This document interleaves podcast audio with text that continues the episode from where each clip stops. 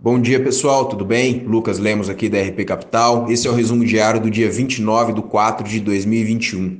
Ontem o Ibovespa fechou em alta de 1,4% a 121.053 pontos. O dólar comercial cotado a 5,35, o S&P 500 em 4.183,18 pontos e o petróleo Brent valendo 68,21 dólares. No Brasil, o governo estuda a antecipação do FGTS para injetar 40 bilhões na economia, e a ala política do Planalto estuda mudanças no orçamento para acomodar gastos em obras e meio ambiente. Também é destaque a decisão esperada pelo STF sobre a cobrança de ICMS sobre a base de cálculo do PiscoFins. O ministro Paulo Guedes se reuniu com o ministro Luiz Fux para discutir o tema.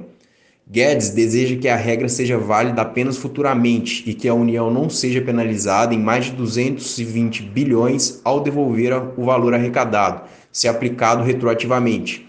A decisão será tomada pelo plenário do STF provavelmente ainda hoje.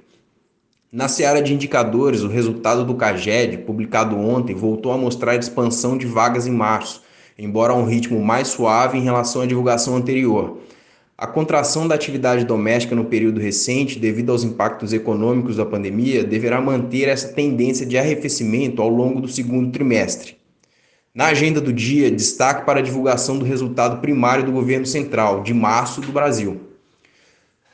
No cenário internacional, nos Estados Unidos, em discurso realizado ontem, o presidente norte-americano Joe Biden promoveu seu plano econômico e enfatizou a retomada da liderança da comunidade internacional em tom moderado, ressaltou o compromisso de providenciar vacinas contra a Covid-19 para o resto do mundo e abordou temas já discutidos na campanha presidencial, como ampliação de coberturas de seguros de saúde, redução do preço de medicamentos, reforma imigratória e restrições para compras de armas de fogo.